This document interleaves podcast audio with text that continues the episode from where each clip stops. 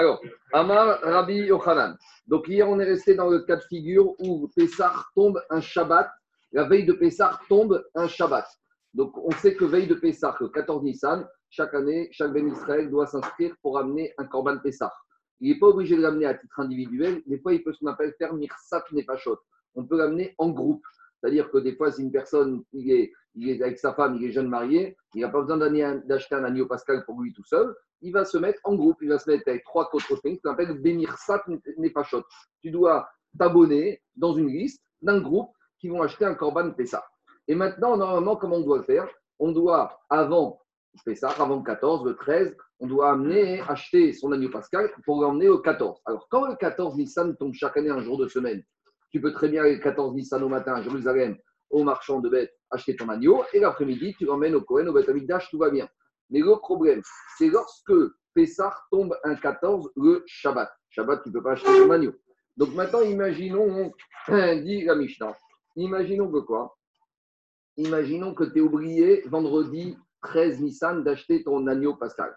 Alors la Mishnah, elle, avait dit le 14 Nissan, on est Shabbat. Tu vas aller voir ton euh, vendeur d'agneau. Tu es obligé d'acheter. Alors tu vas pas faire, tu vas faire une transaction qui est interdite par la Torah, par les Chachamim, mais pas par la Torah, et tu vas pas le payer. Mais comment tu vas, pour qu'il t'accepte de te vendre son agneau, tu vas laisser ton avis au vendeur, et après Pessah, tu vas aller lui rembourser la dette que tu as contractée lorsque tu as acheté cette année.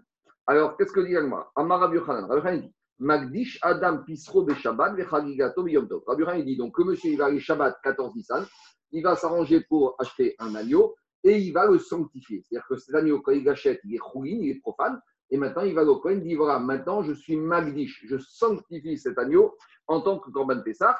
Et dire à de la même manière, euh, à Yom Tov, on devait amener, chaque jour, de amener ce qu'on appelle un Korban Chagiga. Alors, d'après ceux qui pensent que ce Korban Chagiga, on l'amène jour du Yom Tov, on pourra faire la même chose. Dit Agmara Nema Cet enseignement Rabbi peut-être qu'il est conforté parce qu'on a vu dans la Mishnah. Qu'est-ce qu'on a vu dans la Mishnah? Lorsque 14 Nissan tombe un Shabbat, manière Donc si on te dit que quoi? Si on te dit que lorsque Pessah tombe un Shabbat, on a le droit jour de Shabbat dans la Mishnah d'aller voir le vendeur d'agneau et de lui acheter, ça veut dire qu'on va l'acheter et après on va le sanctifier. Donc ça confirme l'enseignement de Rabbi qu'on a le droit de sanctifier un animal qui est profane, de le rendre kadosh le jour du Shabbat. Alors, c'est quoi le chidouche Rabbi C'est comment hier on a commencé à parler que on a vu que normalement on n'aime pas les transferts de propriété jour de Shabbat et jour de Yom Tov. Pourquoi? Parce que dès qu'il s'agit de commencer à transférer de propriété, il y a un risque après on va se mettre par écrire. Le chidouche ici, comme on va voir à la fin c'est que comme le délai est obligatoire, on ne peut pas amener Corban Pessah le 15. Donc comme on n'a pas le choix, ici on verra que les Chachamim, d'une certaine mesure, ils ont autorisé à ce qu'on sanctifie la chose en question, l'animal en question, puisqu'on ne peut pas amener Corban Pessah le 15 Nissan. Donc c'est un cas limite, et c'est ça le chidouche de Rabbi Yochanan. Alors, Diagma, est-ce que ce chidouche de Rabbi Yochanan est conforté par notre Mishnah? Diagma, ce n'est pas évident. Pourquoi?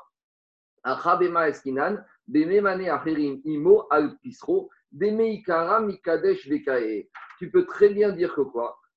Tu peux, très bien dire que dans la Mishnah, on parle de quoi? On parle d'un cas particulier. C'est quoi le cas particulier dans lequel on parle ici, c'est par rapport au fait qu'il y a déjà d'autres personnes qui ont déjà acheté un Corban Pessah. Et donc, la Mishnah vient et dit, tu peux dire à ces autres personnes, par exemple, Daniel et, et Michael, ils ont acheté le Corban Pessah. Et moi, je veux me joindre à eux. Donc, eux, ils ont tout fait ce qu'il faut vendredi. Donc, je viens voir, je dis, vous, vous avez acheté un agneau à deux. Vous avez payé 500 euros chacun pour un agneau qui vaut 1000 euros. Moi, je viens, je dis, écoutez, j'aimerais récupérer un tiers, je n'ai pas pu aller, il n'y a plus d'agneau. De toute façon, euh, ça suffit pour vous deux. Je peux m'associer avec vous. Donc, je viens le Shabbat 14 Nissan au matin, je viens voir Daniel Michael, je dis écoutez, moi je vais prendre 30% de cet agneau, donc combien je vous dois? 300 euros. Donc, le ridouche de la Mishnah, c'est que j'ai le droit de m'inscrire avec vous, d'accord? Mais je ne vais pas vous payer. Alors vous allez me dire bon, mais t'es gentil, toi, 300 euros, euh, comment on est garanti? Alors je te laisse mon chapeau. C'est de ça qu'on parle. Mais en fait, l'agneau pascal, il a déjà été sanctifié par vous deux avant même Shabbat. Donc, nous, on voulait prouver de la Mishnah qu'on peut conforter en qu'on a le droit de faire un acte de Hekdesh jour du Shabbat. Dit de la Mishnah chez nous, on ne peut rien apprendre parce que je peux très bien dire que la Mishnah n'est pas dans un cas où vous deux, vous aviez déjà rendu Hekdesh le Koran ça avant et juste je m'associe avec vous, je rentre dans votre groupe. de l'agneau pascal. Egdesh, c'est quand tu veux. Egdesh, idéalement, c'est juste, idéalement, c'est que on, est pris entre deux feux. Egdesh, normalement, c'est que dès que tu achètes un animal, pour ne pas pouvoir changer d'avis, dès que tu sors de chez euh, le vendeur, dès que tu l'as acheté, il vaut mieux que sanctifier. Tu fais tout de suite ta mitzvah. Mais d'un autre côté, dès que tu as un animal Egdesh avec toi, c'est source de responsabilité. Parce que personne n'a le droit d'utiliser à des fins profanes. C'est comme quand tu as un Torah chez toi à la maison, c'est embêtant. De la même manière, quand un animal Egdesh à la maison, personne ne peut s'asseoir dessus, personne ne peut s'amuser avec, il faut faire très attention. Donc, en tout cas, une chose est sûre, c'est que la deadline pour rendre Egdesh animal, c'est juste avant que tu donnes au Cohen. Ça, quand il un au Cohen, là, il faut qu'il soit Egdesh. En tout cas, Agma de la Mishnah chez nous, on ne peut rien prouver. Parce que c'est fort possible que quoi? C'est fort possible que vous, vous l'avez déjà rendu Egdesh vendredi, et moi uniquement, je ne pas que je m'inscris avec vous dans le groupe, j'ai contracté une dette, et c'est ça que Michel dit, si vous n'avez pas confiance en moi, je vous laisse mon vêtement. Mais il ne fallait pas, il fallait pas que tu sois inscrit avec eux avant ah, attends, attends, attends, on va voir. Demande C'est ta question, ça c'est une Mishnah qui dit qu'on n'a pas le droit de s'inscrire avec un autre groupe de personnes qui amènent un Korban Pessah le jour du Yom Tov. Les Chachamim ne veulent pas que tu t'inscrives au jour de, de Yom Tov. Tu dois t'inscrire veille de Yom Tov. Les inscriptions pour le Korban Pessah dans un groupe, elles sont closes la veille de Yom Tov. Donc, à nouveau, ah, attends, en tout cas, donc, à nouveau, l'action d'Agmara, c'est si la Mishnah me dit qu'on n'a pas le droit de s'inscrire au jour du Yom Tov, comment je comprends le scénario de la Mishnah qui a dit que moi, je suis venu m'inscrire avec vous le jour de Yom Tov? Dit Agmara, tu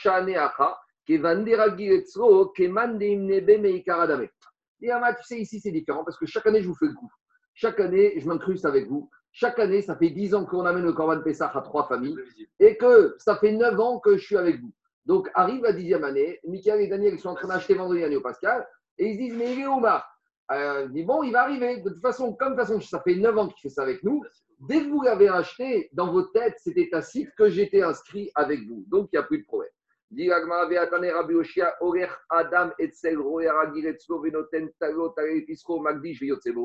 Mais dis pourtant, on a une braïta de Rabbi Oshaya.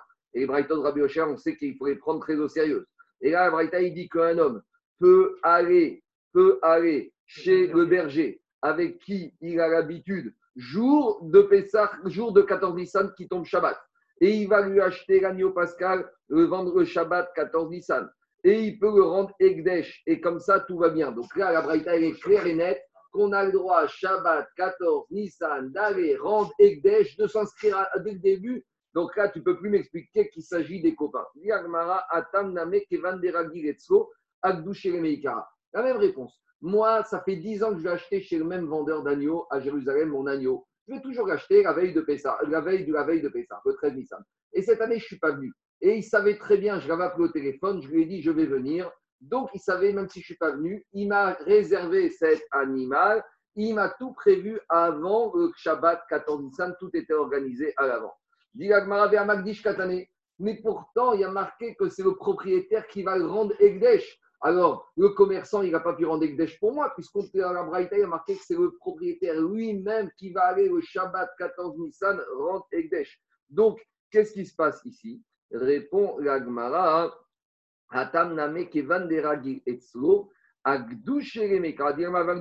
Hegdesh Alors ici, les Chachamim, ils ont voulu que le propriétaire il fasse un nouveau Ekdesh. Explication. Le vendredi, le vendeur d'agneaux, ne me voyant pas arriver, il a dit cet agneau-là, je le garde pour M. Temstedt, il est déjà Moukdash, il est réservé pour Korban Pessah. Et je sais qu'il m'a demandé de le garder, donc je le réserve. Donc quand je viens le Shabbat 14 Nissan, l'animal, il est déjà potentiellement Egdesh. Ah, la Braïta me dit pourquoi alors il y a marqué que moi je vais à nouveau le rendre Egdesh Shabbat 14 Nissan C'est ce qu'on appelle un Iroui Midera C'est une mesure supplémentaire que les Chachamim, ils ont demandé. Dit Rashi, concernant le Corban Pessah, on veut que ce soit fait dans les règles de l'art, que c'est le propriétaire en direct qui doit recommencer. Donc ça veut dire que normalement, l'agneau il est déjà kadosh. Mais les Ramim ont voulu que le propriétaire, même si l'animal est kadosh, il a été rendu kadosh par le, par le vendeur d'agneau, on veut que le propriétaire lui-même il fasse cet acte à nouveau. Donc, c'est entre guillemets une mesure supplémentaire pour bien que le propriétaire il soit conscient qu'il est partie prenante dans ce Corban Pessah. Alors, dit. Et comment Rabbi Yochanan il peut me dire que malgré tout, Shabbat, on va faire un acte de Ekdesh? Pourtant, Rabbi Yochanan a déjà l'habitude, il nous a toujours dit qu'Alacha va comme une Mishnah anonyme. Vetlan, et on a enseigné dans une Mishnah dans Betsa, qui est anonyme. Lo Magdishin, on ne veut pas rendre des choses Ekdesh jour de Shabbat ni de Yom Tov. Vero Marichin, on ne fait pas des évaluations pour appliquer des Neder. Vero Macharimin, Vero Magbin, Trumot ou Masrot, on n'a pas le droit de faire les prélèvements. Koregu Beyom Tov, Amrou, Kavachomer, Beshabbat. Donc on voit que dans Betsa, une Mishnah Stam a dit tous ces actes-là qui correspondent plus ou moins à des transferts de propriété, rendre Ekdesh, faire la Trouma parce que c'est donné sa part au Kohen, faire les Masrot, donner au Lévi et. Tout ça, les Chachamim ne veulent pas jour de Yom. Il y a plusieurs raisons, on verra dans Betsa parce que c'est Oudin Dechol, parce que comme c'est un changement de propriété, Dirambam, Xera, peut-être qu'on venir à écrire. En tout cas, la Mishnah là-bas, nous dit on ne veut pas de tous ces actes, même des actes de, de transfert de propriété qui sont pour la mitzvah, parce que c'est ça le. Ce n'est pas Stam ici d'acheter une montre ou d'acheter un immeuble. Ici, c'est pour faire une mitzvah. Et la Mishnah dans Betsa, elle est anonyme. Et Rabbi Khan nous a dit qu'une Mishnah anonyme, la va comme cette Mishnah. Alors, comment Rabbi Khan nous dit qu'ici, ce monsieur, jour de Shabbat 14 Nissan, même s'il va récupérer son agneau chez le vendeur qui a déjà l'habitude qui avait été magnifique, lui doit refaire un acte de boucha Répond Agmara, lo kashia. Kan bechovot zman, kan bechovot kavuazman. Explication. Rabbi Khan, il te dit, il y a une différence entre la Mishnah de Betsa qui t'interdit de faire des Ekdesh, des Trumot Masrot, jour de Shabbat et Yom Tov. Pourquoi? Parce que là-bas, je n'ai pas de deadline, je n'ai pas de date limite. À savoir, vendredi, vendredi j'ai rentré ma récolte du champ. Shabbat, on te dit, tu n'as pas le droit de faire les prélèvements et le transfert de propriété au Cohen Lévi. Pourquoi? Parce que tu peux le faire samedi soir, tu peux le faire dimanche matin, tu peux le faire lundi. Ah, tu as envie d'offrir ta table au Ekdesh, tu veux faire rendre ta qu'est-ce que tu as besoin de faire ça le Shabbat? Fais dimanche, il n'y a pas de délai parti.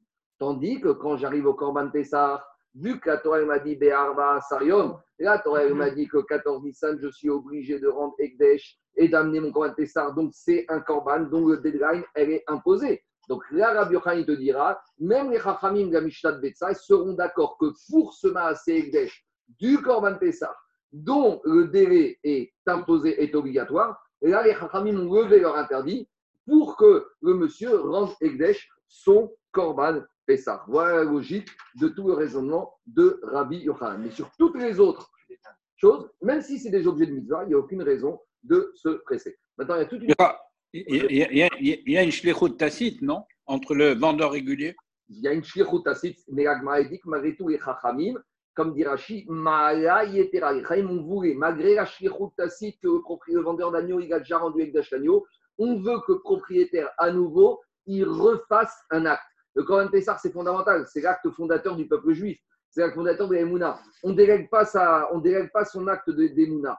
Même si le vendeur, il y a un acte tacite, il faut à nouveau que le Ben Israël il refasse cet acte d'Emouna qu'ont fait les Ben Israël au moment du Corban Pessah. Maintenant, il y a toute une question en cette ici. C'est vous savez que normalement, il y a un dîme, ce qu'on appelle que un animal, avant d'être monté sur le Midbéa, quatre jours avant, il faut faire un contrôle technique. Il n'est pas de défaut. Et d'où on apprend Du Corban Pessah. Parce que quand est-ce que le premier Corban Pessah a été amené? Le 14 Nissan. Mais quand est-ce que Akadosh a dit au Ben Israël d'acheter et d'attacher l'agneau pascalori, c'était le Shabbat Agadol qui était le 10 Nissan. Parce que l'année où on est sorti d'Égypte, c'était un mercredi 14 Nissan. Et le Shabbat d'avant qu'on appelle Shabbat Agadol, c'est le jour où les Israéliens ont pris l'agneau, ils ont attaché leur lit. Et devant, on apprend le digne de Bikour, que systématiquement au Betamidash, un animal, avant qu'il soit monté, quatre jours avant, il y avait un contrôle technique pour être sûr qu'il n'avait pas de défaut. Donc si on dit qu'ici, le monsieur maintenant, il est venu, il a été Magdish, son agneau pascal le jour de Pessah, et où le contrôle technique, où sont les quatre jours de vérification, alors il faut dire que ça a été fait ça par le vendeur de l'agneau. Mais à nouveau, c'est pas l'action. Qui doit faire cet acte? Est-ce que c'est le vendeur? Ou c'est l'acheteur Normalement, on voit, apprend le commande Pessah que c'est les ministres eux-mêmes qui ont pris leur agneau, qui vont attacher. Donc ça, c'est une question qui est posée par le Khatam Sofer. Comment on s'en sort avec ce din de bicourt, d'inspection de l'agneau pascal? A priori, ça a du mal à rentrer par rapport à la de l'agma. Je continue. On continue maintenant, Mishnah. Moné Adam et Tochavet Parperotav Mipiv Avago Minaktav. Donc, ça, c'est pour ceux qui organisent des grands Shabbatot avec beaucoup d'invités ou les traiteurs qui attendent beaucoup de gens qui vont venir manger dans les repas de mariage, de bar mitzvah, de Sheva Brachot, et avec 50 salades, et avec le menu, et ils font des feuilles, et ils font des listes. Et dit la Mishnah ici, est-ce que jour du Shabbat, j'aurai le droit de lire ma liste des invités pour voir combien je dois préparer de tables, de salades, combien je dois mettre de chaises, comment je dois organiser ma salle? Alors, dit la Mishnah, Moné Adam et un homme, il aura le droit de lire sa liste d'invités, va être par pérotab et de salade, et tout cas Kenya qui va mettre, combien il va mettre de salade sur cette table et de sur cette table, mi On aura le droit de faire ça uniquement avec la bouche. Avalo minaktav, mais pas de lire sur une liste. Explique Rachid. Si par exemple le maître de maison ou le traiteur, veille de Shabbat, il a dressé sa liste, que demain il doit avoir 200 personnes qui viennent manger genre de Shabbat. Alors il a fait une liste avec tous les invités, chaque liste avec la table, avec chaque assiette et chaque couvert, etc. etc. Alors la Mishnah te dit, jour du Shabbat, on n'aura pas le droit de lire les noms d'invités et les noms des invités sur cette liste. Ça se pose un problème, vous savez, des fois dans les bar mitzvot, il y en a qui arrivent en Shabbat avec tout un programme, et on arrive vraiment à ce problème. Pourquoi? C'est quoi le risque? Le risque, c'est quoi?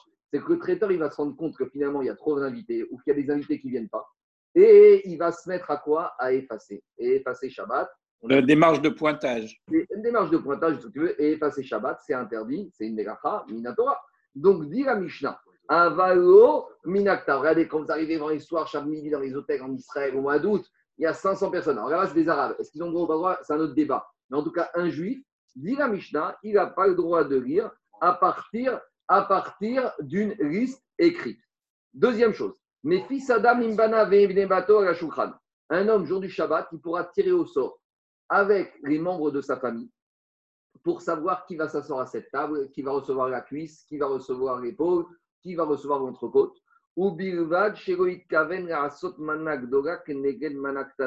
Mais à condition qu'il ne va pas commencer à faire des parts différentes, des grandes parts de nourriture et des petites parts de nourriture. On va voir tout ça dans la on va expliquer. En tout cas, il sort d'ici qu'on n'aurait pas le droit de faire de tirage au sort le jour du Shabbat. Troisième din,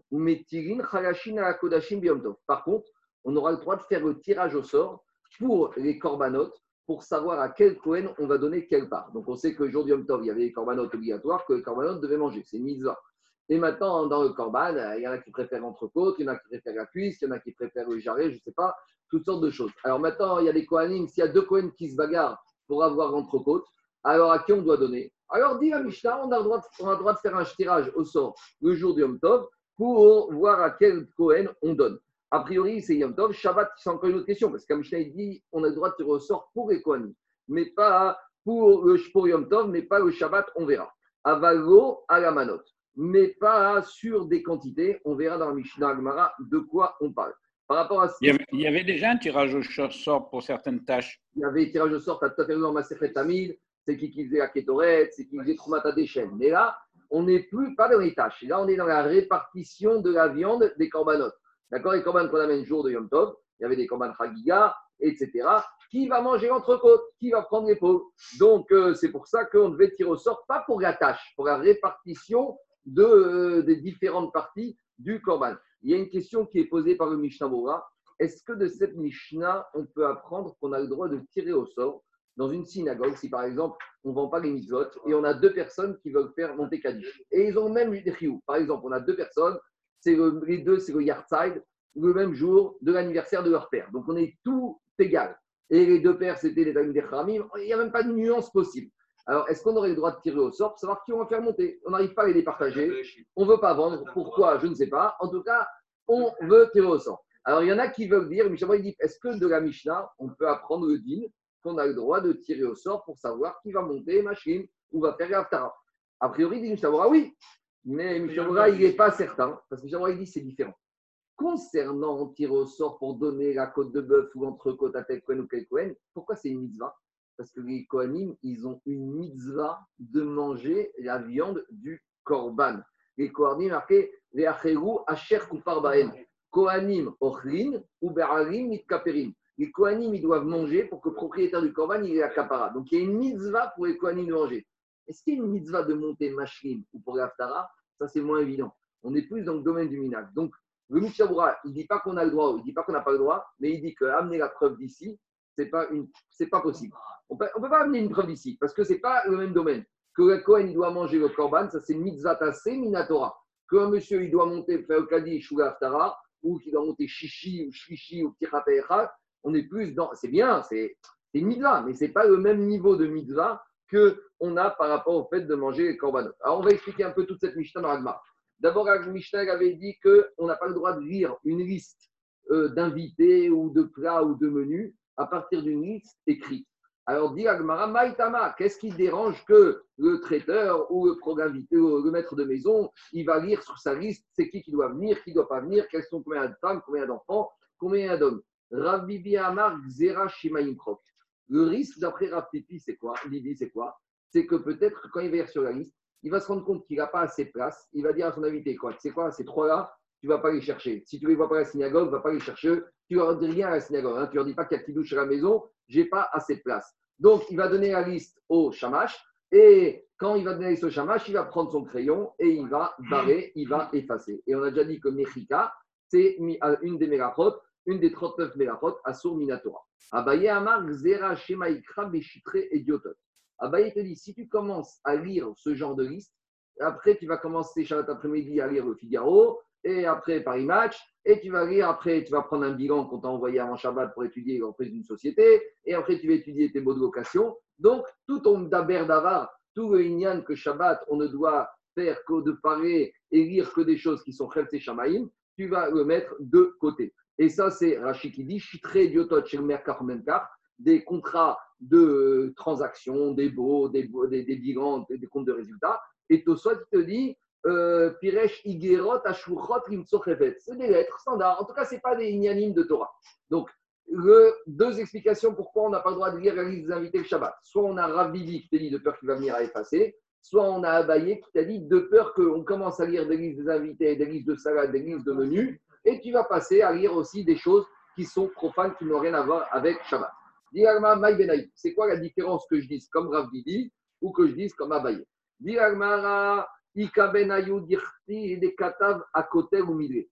Si maintenant, cette liste d'invités, on ne l'a pas écrit sur une feuille, on l'a écrit sur le mur en hauteur. Par exemple, avant Shabbat, le monsieur, propriétaire de maison, il a pris son échelle et tout en haut de la cuisine, il est monté en haut, il a écrit sur le mur, on celui-là, celui-là, celui-là, celui-là, celui-là, celui-là. Alors, puisque maintenant on a écrit sur le mur et en hauteur, alors il n'y a, a, plus de risque qu'on va effacer. Donc, si on dit comme Rav Bibi, il n'y a plus de risque, Tandis que si on dit comme Abaye, ça change rien. Tu commences à lire tes invités sur le mur qui est en hauteur et tu vas finir par lire tes journaux et tes bilans et tes beaux. Donc, dit va la différence. Et man Donc, si on a dit que monsieur a écrit sur le mur en hauteur, d'après Rav Bibi qui avait peur qu'on efface, il n'y a plus de problème. Ou man mais d'après Abaye qui dit qu'on ne veut pas, de peur que tu vas commencer à lire ce genre de choses et après tu vas lire des, des contrats de profanes, alors là, le risque, il reste. Mais dis mais d'après Ravibi, que tout problème, c'est le risque qui va effacer. Et il ne tient pas le risque qu'en commençant à lire ça, il va aussi aller lire des contrats de comptabilité. D'accord, il y a le problème d'effacer, il l'a résolu. Mais il lui reste quand même un autre problème. Il lui risque s'il commence à lire, est-ce qu'il ne craint pas ça, Ravibi Dis tout. Deuxième question. Elle dit, parce que c'est écrit sur le mur en hauteur, est-ce que tu n'as pas peur qu'ils viennent à effacer? La question, il faut la dire comme ça.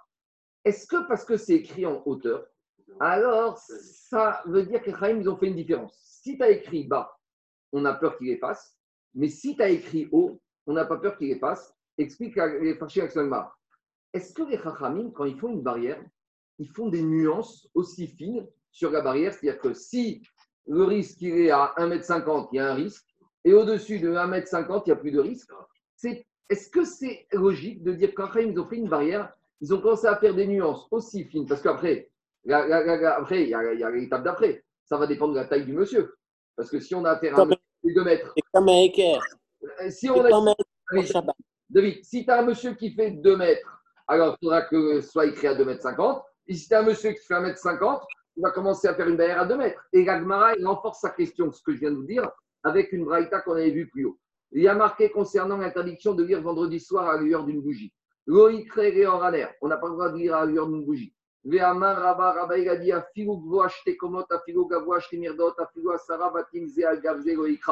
Pourtant, Rabba nous a dit, quand les Chachamim ont interdit de lire à l'heure d'une bougie dans l'histoire de peur que tu as penché, c'est pas que la petite lampe de, chevet qui se trouve sur la table de nuit. Même s'il s'agit d'une lampe à huile ou à pétrole qui est posée à 4 mètres de hauteur, tu vois là-bas que Rabat te dit qu'il n'y a pas de différence. Une fois qu'ils ont dit on ne veut pas, on ne va pas commencer à dire 1m50, 2 mètres, 3 mètres, et le grand et le petit. On ne veut pas, si on ne veut pas de façon absolue.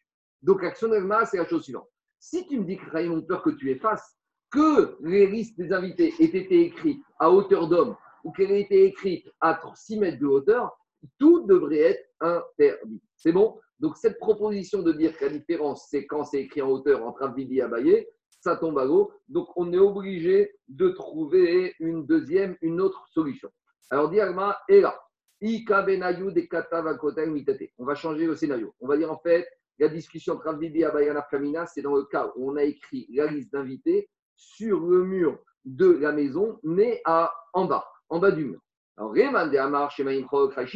alors d'après celui qui dit qu'il y a un, qui dit qu'il y a un risque qu'on va effacer, alors là, il y a un risque réel.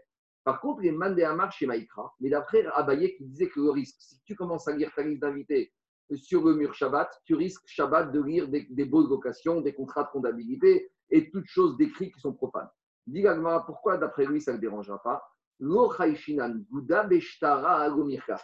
Parce que pour Abaye, il te dit je ne vais pas être aussi suspicieux que ça. C'est parce que tu commences à lire quelque chose sur un mur, tu vas commencer à ouvrir tes, classeurs de comptabilité et commencer à lire des bilans et des comptes de résultats. Dans la tête de la personne, il dit Moi, je suis en train de lire ma liste sur un mur. C'est parce que tu lis sur le mur que tu vas commencer à sortir tes bilans et tes comptes de résultats. À nouveau, elle, repose des questions par rapport à ça. Ou marché mais à nouveau, d'accord, d'après le Man qui dit On ne craint pas qu'il va lire parce qu'il lit sur le mur des invités, il va venir lire des contrats de comptabilité mais malgré tout, Abaye, il devrait aussi avoir peur qu'il va venir effacer, surtout si la liste des invités est à hauteur d'homme. Et Alors on change le, fond de la discussion entre Bibi et Abaye.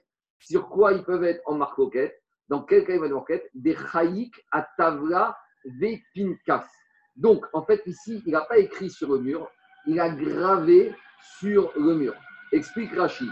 Il a pris sa quille, il a pris un couteau et sur un tableau qui se trouve sur le mur, il a gratté, gravé sur le tableau. Et d'Irachi, dans ce cas-là, c'est très difficile d'effacer parce qu'une fois que tu as gravé, imaginons qu'il est gravé, vous savez, avec une lime ou avec un, avec un marteau ou avec un, un, pic, il a, fait des, il a mis les noms sur le mur. Alors, effacer quelque chose qui est gravé dans le mur, là, c'est une autre paire de manches. C'est pas comme si. Une ardoise de cire. Une ardoise de cire.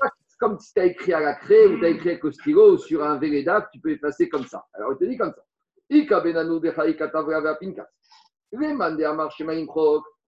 D'après celui qui, d'après Ravidi qui disait que tout le risque, s'il va lire ce risque d'invité, il risque d'effacer, là, on n'a plus, on plus peur, puisqu'il risque pas d'effacer. C'est trop compliqué d'effacer ça.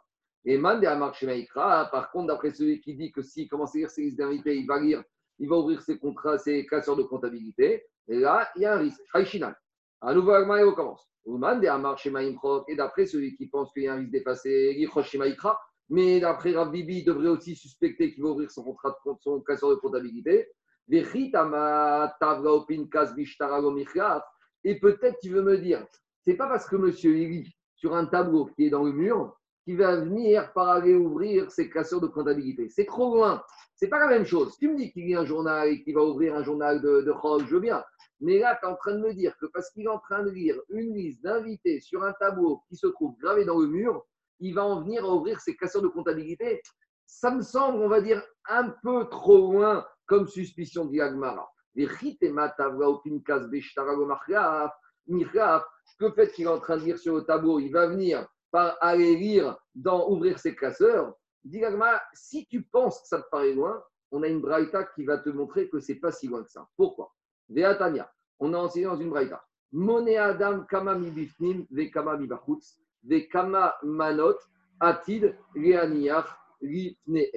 Alors, dit l'Agmara, un homme, il peut compter combien de personnes à l'extérieur et combien de personnes à l'intérieur jour du Shabbat. De quoi on parle?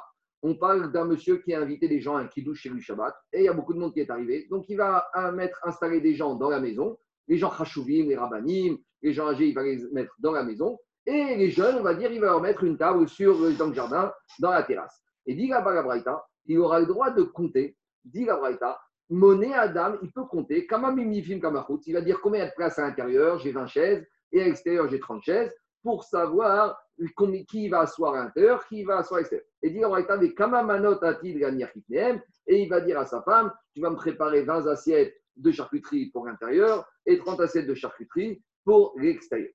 Par contre, Mirtav Shagabe à côté, alors là, il pourra lire cette liste d'invités ou ce menu, s'il a écrit ce menu ou la liste d'invités sur le mur de la maison.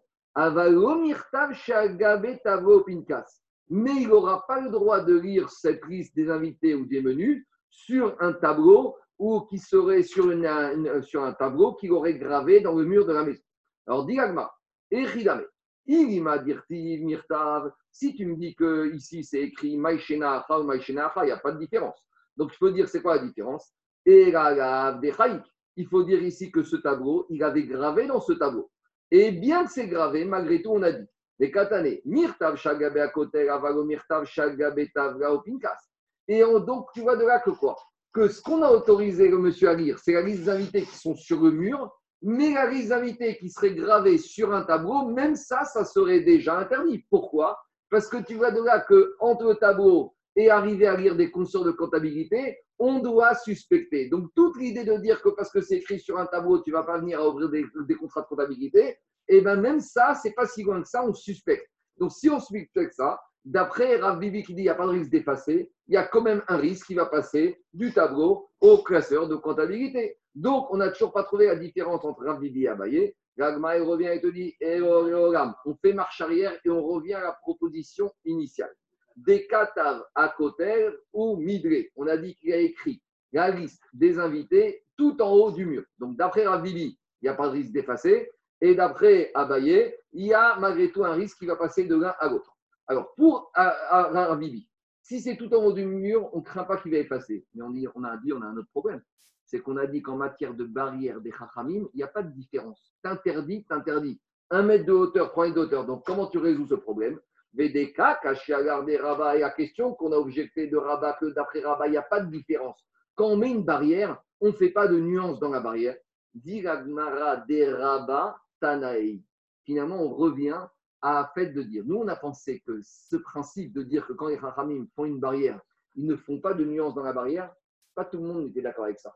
Ça, ça fait déjà l'objet d'une marquette Tanaïm ces Ramim de la Mishnah, les Tanaïm, ils ont discuté que quand les Ramim ont mis une barrière, est-ce que la barrière est absolue? Ou même c'est possible que des fois les Ramim aient mis des nuances dans la barrière. Alors, c'est vrai qu'on a cité la Braïta qui te dit qu'on n'a pas le droit de lire à l'heure d'une bougie, que ce soit une lampe de chevet ou soit une lampe qui soit suspendue à 4 mètres du sol. te dit même ça, pas tous les Tanaïm étaient d'accord. Il y a des Tanaïm qui ont dit qu'ils étaient, pensaient qu'on ne fait pas de différence, mais il y a d'autres Tanaïm qui ont dit qu'on fait des différences. Donc, de la même manière ici, de la même manière, Ravivi va te dire, moi, quand je te dis qu'on peut lire une liste qui se situe sur un mur qui est, quand c'est écrit en haut d'un mur à 3 mètres du sol, moi, je suis partisan des Chachamim qui pensent que même quand on met une barrière, il y a des nuances dans la barrière. Et c'est ça qui te dit, des Rabat, Pas tout le monde est d'accord que quand les Chachamim font une barrière, la barrière, elle est absolue. Des Tania. Et on a vu ça. Monnaie à Adam, par et par on a dit dans la Braïta qu'un homme, il peut compter le nombre d'invités de salade avec la bouche. Avalominartav, mais il ne doit pas lire sur une liste, sur un écrit. Ravacha martir mirtav, shiagabe côté. Et Ravacha, donc un Tana, il permet de lire la liste des invités qui sont sur le mur. Maintenant, il faut comprendre à quelle hauteur du mur. Et Ridame, il m'a mitatam, si des invités est écrite en bas du mur, et même Ravacha, il aura le risque qu'on va effacer. Et là, donc il faut dire que quoi?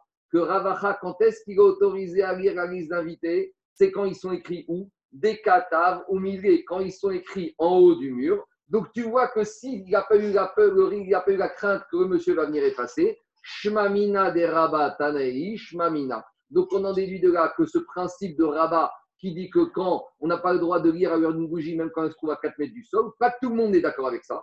Il y a des Tanaïm qui ont dit Kraïm quand ils ont fait Al-Zera, il n'y a pas de différence, 1 mètre, 3 mètres, 4 mètres du sol, on interdit. Et il y a des Tanaïm qui ont dit, même dans ça, les Chachamim, ils ont fait une nuance, ils ont fait, la barrière, elle est différente. Donc qu'est-ce qui sort de là? Il sort de là que, c'est quoi la discussion de l'Agmara entre Rav et, Rav, et Rav Bibi et Abaye? On a le droit de lire une liste d'invités d'après Rav Bibi si elle se trouve tout en haut du mur. Je ne crains pas qu'on va effacer parce que c'est en haut du mur, et je ne crains pas qu'on va passer de la lecture d'un, de, des invités du mur au contrat de comptabilité parce que c'est trop loin, j'ai pas cette suspicion. Et d'après Abaye, il te dit, moi, il n'y a pas de différence. En haut, en bas, Chachamim, ils ont fait une xéra absolue. Et à cause de ça, j'interdis. Et à part ça, j'interdis aussi parce que c'est possible que la personne, entre le mur et le contrat de comptabilité, il va venir ouvrir. Donc, en gros, en gros la discussion entre Rabibi et Abaye, c'est un peu jusqu'à où je vais avoir peur que la personne, il va déraper. Et il va passer de ça à plus loin. Encore, on retrouve deux, on va dire, nature humaine. Il y a des gens qui sont très suspicieux. Et donc, pour eux, quand on met une barrière, oublie-moi. Et il y a des gens, on va dire, qui arrivent à être moins suspicieux, qui arrivent, entre guillemets, que même si tu mets à jongler, même si tu mets une barrière partielle, ils vont pas prendre la chose à la légère, ils vont faire attention et c'est pas pour ça qu'ils vont venir à, à, à, déraper. Alors, par rapport à cette discussion, on a la discussion par rapport à la lumière. Quand l'électricité est arrivée, c'est poser la question est-ce qu'on a le droit de vivre un à la lueur d'une lampe électrique? Parce que tout le problème de l'époque d'Agmara, c'est de peur qu'on va pencher la lampe à pétrole. Mais maintenant, la lampe électrique, il n'y a pas de risque que tu vas la pencher. Parce que même si tu la penches, qu'est-ce qui va se passer? Il ne va rien se passer. S'il y a le fil qui est suffisamment long, la prise, elle fonctionne bien. Alors, cette question est apparue à l'époque de l'arrivée de l'électricité. Et le Chazonish, il a dit, une fois, lui, il est plus que Chazonish partant pour dire, une fois que Chaim, ils ont interdit, quelle que soit la nature de l'éclairage, que ce soit lampe à huile, lampe à charbon, lampe électrique, tout est interdit. Vient le Mishabura et lui, il dit, c'est pas pareil. Les Chaim, ils ont interdit là-bas parce qu'il y a un risque de combustion. Et le Mishabura, il le permet de lire à proximité d'une lampe électrique et il permet même de lire à proximité des bougies de nos jours qu'on a, les bougies blanches. Vous savez, les bougies en paraffine. Parce qu'il te dit, c'est plus le derrière maintenant, et tu vois pas bien, de pencher. Donc, Mishabura, il est sur Khazonish et il te dit, on a le droit de lire à proximité d'une lampe électrique. il y a même une lampe de de lecture euh, shabbatique. Oui, d'accord. Maintenant, moi, j'ai juste un petit souci. Et, il n'a pas parlé de ça. Parce que je ne crois pas qu'il y avait à son époque. Qu'en est-il si tu as une lampe avec un variateur? Vous comprenez ou pas? Parce que la lampe à variateur, à nouveau, là, tu rentres dans un problème. Parce que la lampe à variateur, ça, ça ressemble à la lampe à combustion. Si tu as un bouton qui est un variateur, tu peux monter et baisser l'intensité de la lumière. Peut-être que sur ça, Mishamura, il n'a pas autorisé. Parce que peut-être quand Mishamura, Quoi? C'est la source. Ah, je, ne sais pas. Soit tu le dis. Moi, je te dis que dans Mishabra, il n'y a pas marqué. Parce que, mais non, parce que non, je ne suis pas d'accord. Parce que peut-être tu veux maintenant, maintenant tu veux dormir. Maintenant tu veux dormir, tu risques de baisser l'intensité de la lumière. D'accord, mais euh, attends, tu vois bien que euh, ça commence comme ça, ça commence comme ça. Moi, je te dis juste que Mishabura, il a permis de lire à proximité du lampe et il n'a pas parlé à bas de variateur je me pose la question, justement, il faut voir les costumes. Je n'ai pas eu le temps de regarder, mais justement, à Vosner, est-ce que l'éther du Mishabura, il s'agit même, c'est d'appareil des lampes à donc c'est un variateur. Et imaginons que tu ne l'as pas mis au max, tu l'as mis au, minimum, alors peut-être un risque pour nous. On revient au problème de la lampe à Marco, Marco. Euh, pour, pour la lampe à variateur, c'est toi, c'est toi qui fais le, la pour la, pour la bougie, c'est en lisant, tu as penché et ça a entraîné un. C'est encore pire. La lampe à variateur, c'est encore pire que la lampe à huile. Parce que quand tu vis à côté d'une halogène, tu risques, si tu vois pas bien, de de l'halogène. Donc tu vas faire un acte, un acte d'allumer. Donc c'est encore pire. Euh, Marco, tu penses non, comme raisonner C'est encore pire parce que c'est toi, c'est toi, c'est toi qui, hein qui fait l'action. Moi, je pense, comme, je pense que Michel, moi, je, je, pense que je peux trouver la couleur. Non, tu penses que, parce que dans ce cas-là, tu peux éteindre le bouton et, éteindre, éteindre la, lampe. Totalement. Tout est interdit. C'est qui qui parle Je ne connais pas. Bruno. Ah, Bruno. Ah, il s'est muté. C'est pas ton nom, il y a un numéro là à la place. Hein, c'est à toi, euh, Huawei Ouais. Ah, alors, en tout cas. Oui, il faut qu'on connaisse tout le monde, euh, Bruno. On ne peut pas avoir des, des Excuse-moi, excuse-moi. Tu as la carte d'identité? Moi, je vais comme Mishabura. Mais le problème d'expérience, je sais que si je peux augmenter ou peux baisser, et eh ben dans un oubli, tu peux le faire. Donc, quand tu penses comme Khazanish, tu peux éteindre et allumer aussi. Tout est interdit. Moi, je pense comme Mishabura que lampe électrique sans variateur, ça c'est très bien. Mais dès que tu reviens dans une lampe électrique avec variateur, tu retombes dans le histoire du Khazanish. Tu comprends pas ce que je veux dire Pas d'accord. moi aussi. On n'est pas obligé d'accord. Hein. non, il n'y a que la langue. Non, non, bien sûr que non, Marco. Pas comme ça parce qu'on veut. Je, je, je, te dis, Moi, je vous dis, je vous dis juste, je n'ai pas cherché, je n'ai pas trouvé. Je vous dis juste que le Mishtamura, il a parlé de la lampe électrique. Il n'a pas parlé de la j'ai Oui, mais pourquoi tu me réponds pas sur le truc que comme moi je penche euh, la lampe, euh, comment ça s'appelle la lampe à huile, quand je la penche, ça entraîne une combustion. Mais, la, la, la- mais, mais le variateur, c'est moi qui, qui intervient. C'est pas exactement la même chose. Et entraîner la combustion en penchant, c'est moi qui penche. Donc, c'est moi qui entraîne la combustion. Toi, toi, Zaki, tu veux dire que C'est- c'est pour ça qu'on a fait les lampes de Shabbat qui se ferment et qui s'ouvrent. C'est pour- ça qu'il y a une lampe certifiée. Il y a une lampe Ouais, Il y a une lampe certifiée. La question, je vais essayer, Binéder, je vais essayer de chercher si je peux. En tout cas, je vous dis, Michel Pourra, il autorise en électrique. Il n'a pas parlé du variateur. Le variateur, c'est une bonne question. C'est bon? Ça, c'est encore autre chose. On rentre pas Mais dedans. non, mais t'es obligé de rentrer Non, dedans. non, non. On va dire d'après le Chazonish que l'électricité, c'est Nolad, c'est Binyan. Le Chazonish, il dit que l'électricité, c'est Assur Minatora. Parce qu'il dit que quand tu appuies sur un bouton, tu fermes un circuit électrique. ne Ça s'appelle une notion de. Binyan. Ne Non, mais ça, tout le monde est d'accord avec ça. Bon, euh, c'est minoritaire. Non, non, non, il est d'accord. Non, mais je, je, je, connais ma famille. Maintenant, je te dis juste deux minutes. Je te dis juste deux, minutes. Le principe que l'électricité, c'est Assur Minatora, ça, 90% des postim sont d'accord avec le Chazonish que quand tu allumes une lumière le jour du Shabbat, tu fais soit ce qu'on appelle une nolade, soit tu fermes un circuit, tu fais une notion de binyan de construction. Deux minutes, Laisse laisse-moi finir, ça. laisse-moi finir. Le variateur, tu as ça. Non, Demain- mais pas- si, pas Binyan. Mais si, parce que quand tu augmentes l'intensité, tu fermes à nouveau un circuit. Re- Dans l'électricien, tu verras que tu vas dire. C'est comme les plaques vitrocéramiques jour du Yom Tov. Tu ne peux pas augmenter, tu ne peux pas diminuer. Les plaques vitrocéramiques, les plaques d'induction, tu ne peux pas, tu peux pas parce que tu rajoutes des intensités. Devant l'électricien, il va te dire comment ça fonctionne. Par contre, c'est vrai qu'il y a une chita minoritaire qui disait que l'électricité Shabbat, ce n'était pas Minatora, mais la plupart des postes ne retiennent pas cette chita. Allez, on continue.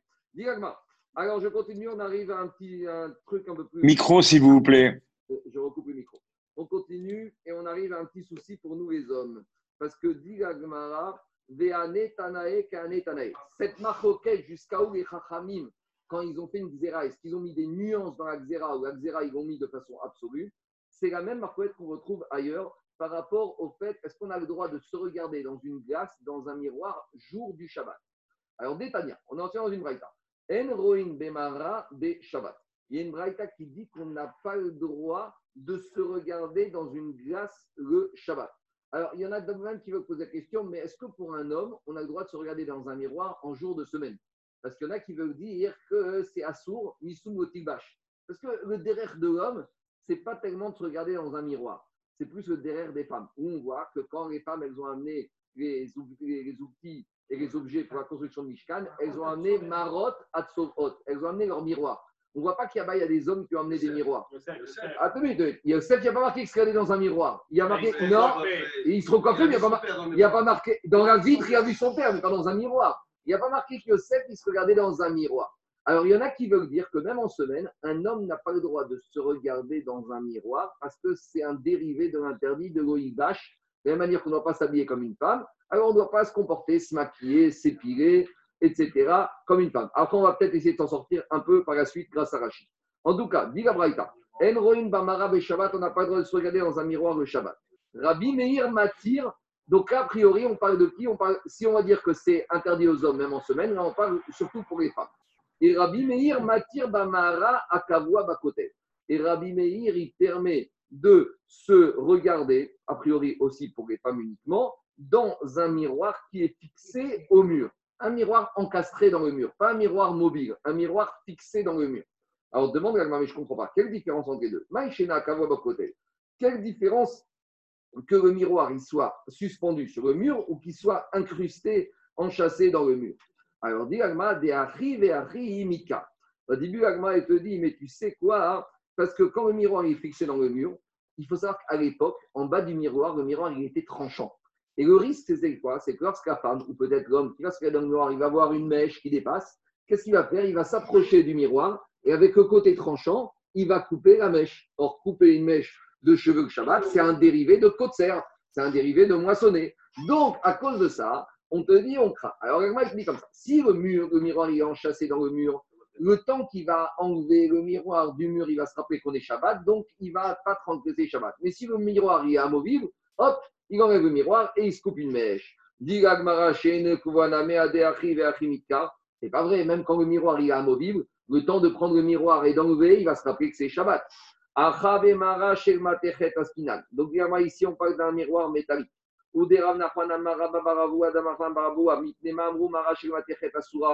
a dit pourquoi un miroir en métal c'est interdit. Mi pene chez Adam ni min. Parce que euh, de peur que la personne va se regarder dans le miroir et qui va finir par quoi? Et il va finir par se couper une mèche qui sort et qui n'est pas bien. En tout cas, qu'est-ce qu'on voit de là? On voit de là que dans cette braïta, il y a des Tanaïm qui ont fait une nuance dans la barrière des Chachamim. Il y a un Tana qui a dit l'interdit de se regarder dans une glace, c'est uniquement dans cette glace, mais pas dans une autre glace. Donc on voit que dans un interdit, dans une barrière, il y a une nuance. Et il y a un autre Tana qui te dit écoute, arrête-moi avec les nuances. On interdit de se regarder formellement dans une glace, qu'elle soit incrustée, qu'elle soit mobile. Donc c'est le même principe qu'on a vu plus haut. L'interdit de rabat, de lire dans une lampe à qui se trouve à 3 mètres du sol, est-ce qu'on interdit, quelle que soit la hauteur, où on fait des différences? Marco Tanaïm. Donc en fait, c'est une discussion de fond. Est-ce que quand les Chachamim ils font une barrière, est-ce qu'ils ne font pas de nuances dans la barrière? Ou est-ce qu'il y a des nuances dans la barrière? Alors, je vous ai dit qu'on va un peu s'en sortir pour nous les hommes, parce que prenez Rashi. Rashi dit comme ça.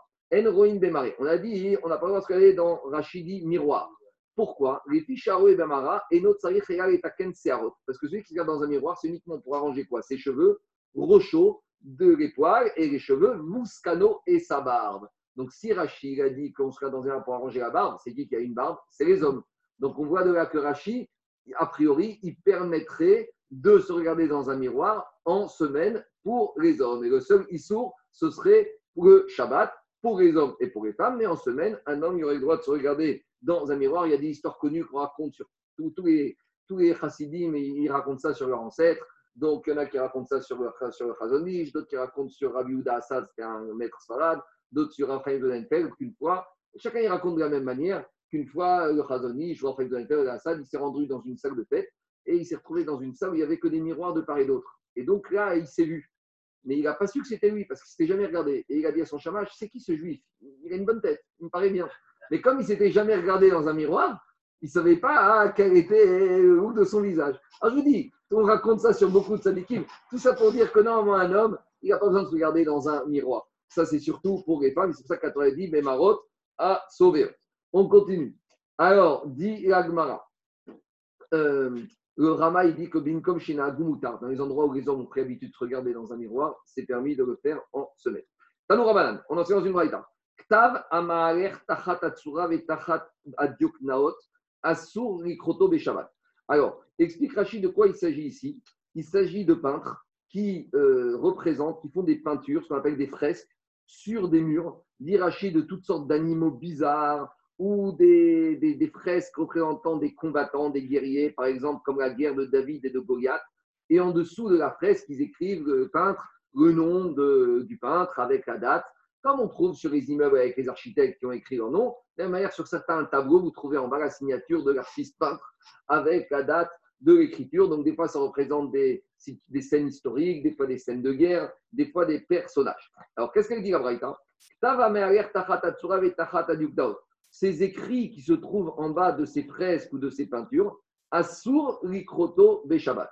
Interdiction de lire ces textes qui sont écrits en bas de ces fresques ou de ces peintures. Pourquoi? dit il crée des chiffres Tu commences à lire ce genre de choses et tu vas finir par lire chez, à la maison toutes sortes de quoi De cahiers de comptabilité ou des journaux qui n'ont rien à faire avec ces journaux pendant le jour du Shabbat.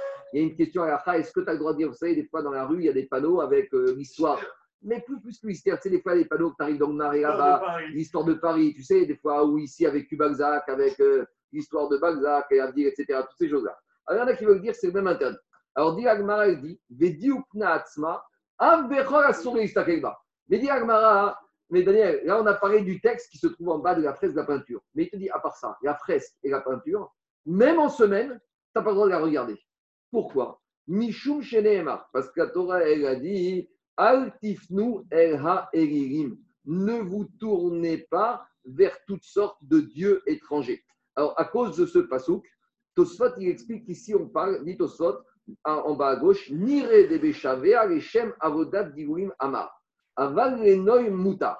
Quand est-ce que Braïta ici, elle interdit même en semaine de regarder toutes sortes de fresques ou de dessins? C'est quand c'est des dessins ou des fresques qui ont été écrits pour Avodazara, des peintures, de l'acrobate, de choses comme ça. Mais il te dit Tosfot, mais si c'est uniquement des peintures qui ont été faites pour de la décoration. Donc c'est la question est-ce que tu as le droit d'aller dans un musée pour d'aller voir Michel-Ange Tu as le droit d'aller au Louvre? Alors il dit Tosfot, aval les noy. Si tu regardes des fresques, des peintures pour en tant que création artistique, mais pas en tant que voir derrière ça une forme euh, d'idolâtrie, tu auras le droit. Et Tosfot, il ramène que des mashma min benan shel kedoshim, des lo avdu mestakre betsurata des zouza, miklav d'arina mestakre. Dans Vodazara, on te dit que les enfants de personnes saintes ne regardaient pas les pièces, parce que sur les pièces, à l'époque, ils faisaient des effigies de leur dieu ou de, de- du soleil. Et ça, hein, il y avait une dimension d'Avodazara. Mais si la dit qu'il ne regardait pas l'effigie qu'il y avait sur les pièces qui représentaient les idoles, ça veut dire que d'autres effigies ou d'autres représentations, ils regardaient. Donc, c'est ça que dit Tosfot. Tout ce qui représente des fresques de- d'idoles ou de- d'Avodazara, de dieux étrangers, ça, on n'a pas le droit de regarder. Mais si tu vas au musée uniquement pour regarder le côté artistique, là, dit Tosfot, on aura le droit de regarder. Mais en tout cas, continue Agmara. Maïtamuda, qu'est-ce qu'on apprend de ce verset Al-Tifnerim, Amar Rabbi Khalil, Al-Tifnu El, Mida Al-Tifanu El, Mida.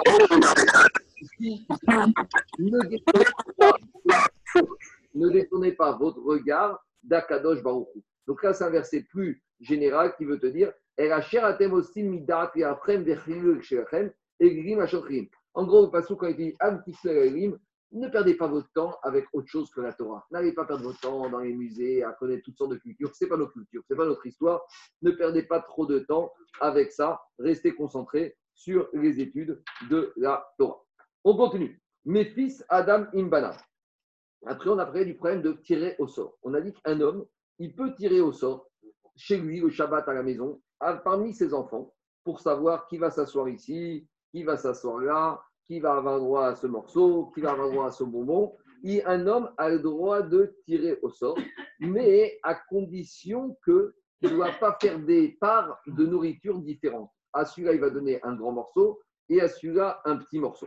Alors, on va étudier un peu ce passage de Magma. Donc, si on dit qu'on a le droit de tirer au sort entre ses enfants pour savoir qui va s'asseoir à gauche, qui va s'asseoir à droite, on verra après c'est quoi le inyan ici. Ici, il y a une notion de chinour d'éducation, vous allez voir. En tout cas, si on te dit avec les personnes de ta maison, tu as le droit de tirer au sort, mashma que im acherlo, avec des étrangers, on ne doit pas faire de tirage au sort le Shabbat. Pourquoi? Maïtama, pourquoi il ne faut pas faire des tirages au sort entre étrangers, enfin, des tirages au sort entre étrangers le Shabbat? Explique Agmara. C'est des. C'est une sougia dans Baba. Là-bas, Baba Metzia, il dit comme ça. Quand on a un groupe de personnes qui sont Makpid, ça veut dire que entre eux, s'ils ils vont euh, être Makpid, ils sont très rigoureux, ils ne sont pas entre guillemets larges, obséquieux. Et les gens, quand ils vont faire des affaires entre eux, ou ils vont faire des arrangements entre eux, il faut que les arrangements ils soient vraiment à la lettre. Tu sais, quand tu as deux associés qui sont très obséquieux, et il faut que ce soit divisé en parts absolument égales. Quand on a affaire à des gens qui sont. Il y a des gens qui sont là, tu vois. Il y a des gens, ils achètent une chala en deux. On va, il y en a qui vont prendre le centimètre pour couper la chala en deux. Il y en a, ils vont dire on coupe à la main, toi tu prends ta moi je prends ça, et c'est bon. Même si j'ai un peu plus, toi un peu plus, c'est pas grave. Alors dit Shmuel, Bene Chabura Makpidim. Quand on a des groupes de gens qui sont très Makpidim entre eux, Ovrim Mishumida. Alors ces gens-là, si ils vont arriver à mesurer Shabbat et on n'a pas le droit de mesurer Shabbat, ou Mishum Mishkal, on n'a pas le droit de peser Shabbat ou Yom Tov, sauf pour les Shem Mitzvah. Par exemple, le soir de Pessah, on a le droit de peser ses matzot parce que c'est Megiddah, les Shem Mitzvah, on verra ça à la fin de la figure. Ou Mishum Minyan, ou Mishum Lovin, ou Porin Beyom Tov. Tous ces Inyanim dont on parle Yom Tov, mais forcément Shabbat aussi, on ne veut pas que des gens qui soient pointilleux commencent à faire des calculs comme ça parce qu'ils risquent à mesurer, à compter, à emprunter. Après, il va dire tu as pris plus, mais moi j'ai investi la moitié, donc tu me dois tant. Et on arrive à faire toutes sortes d'interdictions qui ont été édictées par les Chachamim. Pour redivrer bet Hillel, af mishum ribit. Et à part ça, on a même un problème de ribit, comme on a parlé hier, que si maintenant on a acheté euh, une baguette, un une challah ensemble, on la divise en deux, mais comme maintenant tu as pris un peu plus, alors je dis que tu dois me rembourser ce dixième de challah en plus, mais que d'ici le lendemain matin, comme on a vu hier dans la Soudia, le prix du pain il va monter, donc le dixième de challah que tu dois me rembourser, tu vas me rentrer plus. Donc il y a un problème de ribit. Donc, qu'est-ce qu'on voit de là? On voit de là que Shab Yom Tov, on ne veut pas, comme a dit Shmuel, que avec des étrangers entre eux, commence à faire des tirages au sort, des manipulations, des partages, parce que lorsqu'on a affaire à des gens pointilleux, on risque d'arriver à des transgressions d'ordre rabbinique. Les ne veulent pas qu'on mesure, qu'on coupe, qu'on fasse des répartitions. Alors, dit Agmara, mais je ne comprends pas. Si tu me dis qu'entre étrangers, des gens pointilleux aussi, alors pourquoi dans les gens de la maison, on a droit de faire des tirages au sort? Mais peut-être que, dit Iafri, Banav Veto, Name, peut-être que quoi? Peut-être que si tu commences à faire des répartitions entre les enfants, alors il y en a il va prendre un peu plus et il va dire Attends, mais tu sais, des fois, entre les frères et sœurs, il y a des rivalités. Il va dire Mais lui, il a pris plus. Alors on va lui dire Mais à toi, je te rembourserai. Aussi, tu risques d'arriver même à des problèmes de ribit et d'intérêt. Et dit Agmara Banav veto, Ainuk Tamak Deravuda Mara. Quand il s'agit des gens de la maison, on n'a pas peur de ces choses-là. Pourquoi?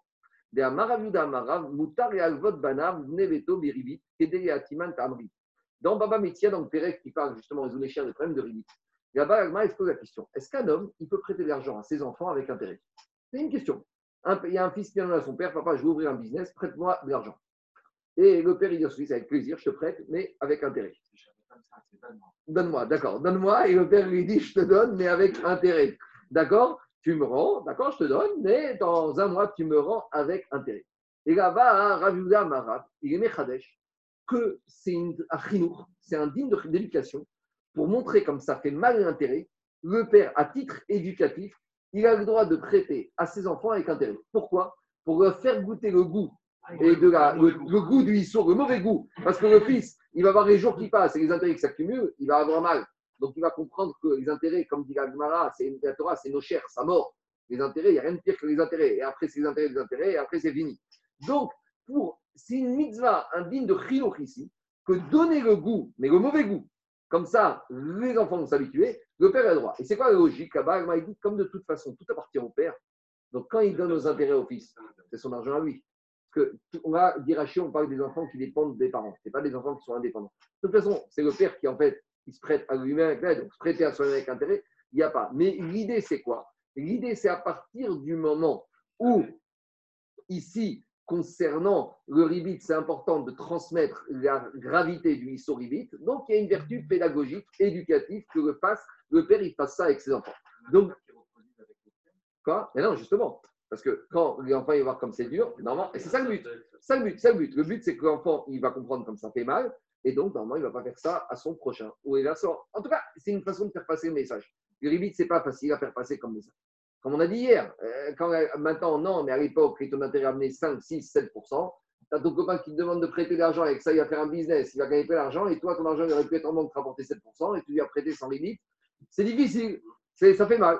Ah, il ne faut pas se nier, il hein, faut dire la vérité. Alors, dit Agmara, de la même manière ici, concernant ici les enfants de la maison, lorsqu'il ne va pas partager, lorsqu'il va faire des tirages au sort, ici, on va dire, c'est pour leur montrer que le tirage au sort qu'on va voir par la suite, comme des fois, ça peut faire mal. Donc, dit Agmara, de Amara Mutar et Alvod Banavneto Berivit qui Keneged Manak Alors, dit alors, tu, puisque tu peux tirer au sort entre les enfants pour leur apprendre comment c'est la vie, alors de la même manière, pourquoi tu me dis que tu n'as pas le droit de faire des grandes parts et des, petits, et des petites parts. Pourquoi chez les enfants? Alors, si tu veux les éduquer, et que des fois dans la vie, il y en a, il reçoit beaucoup, l'autre, il reçoit un peu. Pourquoi ça, tu ne veux pas les éduquer comme ça? Dit Agmara inachiname. En fait, même chez les enfants, tu as le droit de faire des grandes parts et des petites parts. Et tu as le droit de faire des différences pour leur apprendre quoi? On va voir dans la suite. Pour apprendre. Que passim de, de Yosef, ça a causé des dégâts. D'accord, mais j'entends. Mais c'est un peu différent. Parce qu'ici, qu'est-ce qu'il veut montrer le père? Ici, ici, il fait cette partage à travers un tirage au sort. Et pourquoi il fait ça? Parce qu'il ah. dissuadait ses enfants d'aller jouer au jeu de hasard. Parce qu'on a un principe que j'explique par rapport à la suite de Agmara, mais je le dis dès maintenant. On a un principe, est-ce qu'on a le droit de jouer au jeu de hasard? On a déjà parlé de ça, je ne sais plus où, mais on a déjà parlé de ça. Que normalement, on n'a pas le droit de jouer au jeu de hasard quand on est l'un contre l'autre. Pourquoi? Parce qu'une personne qui va jouer, avec des jeux de cartes, avec de l'argent, la personne qui espère toujours gagner.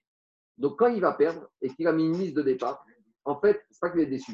C'est que cet argent, il ne comptait pas le perdre. Donc celui il n'y a que le casino qui gagne. Qui a, pris, qui a gagné, il a pris l'argent que le vrai, le Toujours il gagne. pas cédé. Donc, c'est une sorte de biaiser.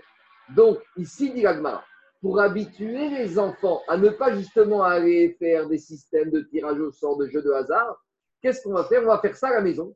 Comme ça, les enfants, ils vont ressentir l'amertume. Parce que l'enfant, on va dire, mais qui veut la grosse entrecôte Tout le monde espère toujours avoir la grosse entrecôte. Et quand il va se ré- récupérer le petit steak euh, tout grillé, il va être déçu. De cette manière-là, il ne va pas retourner l'enfant à son tour et va dire, il va dire, ouais, moi, tout ce qui concerne les jeux de hasard, tout ce qui concerne toutes ces choses-là, c'est pas pour moi. Donc, c'est une vertu au niveau de Rinour issue, ici, d'éduquer les enfants à ne pas rentrer dans ces choses-là qui peuvent amener de l'amertume, qui peuvent amener à, du, à un peu de diesel et à le pimoussa, à, un- une remise Sauf pour celui-là qui gagne, Marco. Quoi? Sauf pour celui-là qui gagne. J'ai pas compris. Sauf pour celui qui gagne. Mais Il devient voleur. Il devient voleur. oui, mais tu sais, Non, l'enfant l'enfant qui gagne, il, il va dire le hasard, c'est bon. d'accord, mais la fois d'après, il va perdre et il va être très aigri et il va avoir, il va avoir des questions des mounas. Tu sais, tu gagnes jamais tout le temps, hein. deux jours on perd. Donc, Robin Hood C'est- Trading. si le Regardez Robin Hood Trading, vous comprendrez. C'est ça le chino. Alors regardez ce qu'il dit il.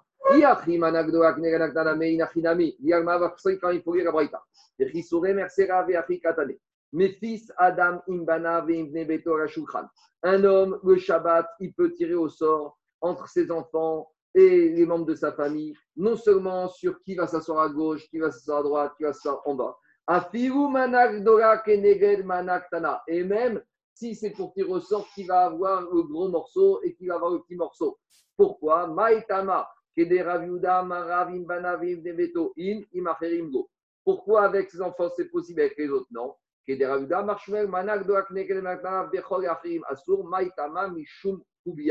Parce qu'on ne veut pas de tirage au sort, on ne veut pas avoir recours à ces choses-là. Donc, si on ne va pas avoir recours à ces choses-là, alors il faut ça qu'avec les enfants, tu peux les habituer avec eux, mais avec les étrangers, eux, ils vont mal le prendre. Après, ils vont commencer à dire Toi, tu as pris ça, moi, j'ai pris ça.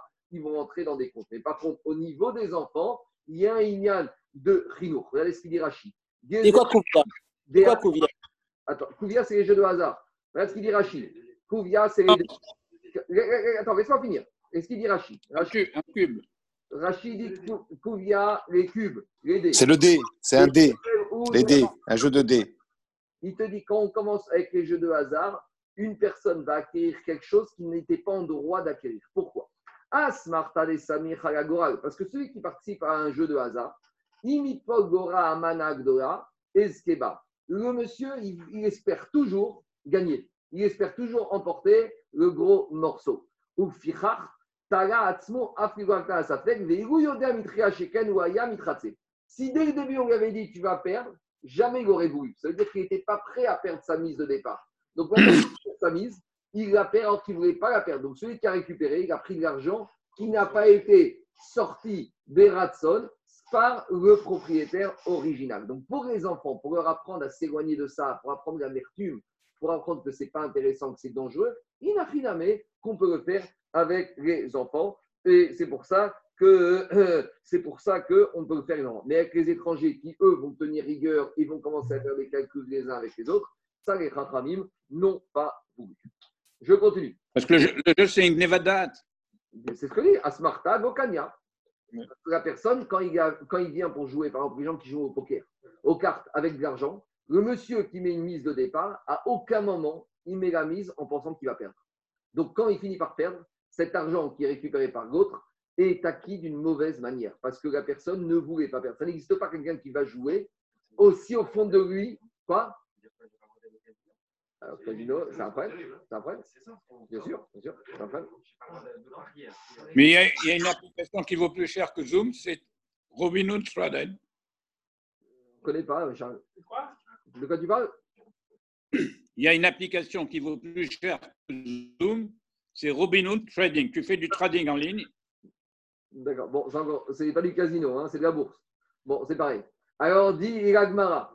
Alors, euh, Jérôme, après le casino, ça dépend si tu es contre des.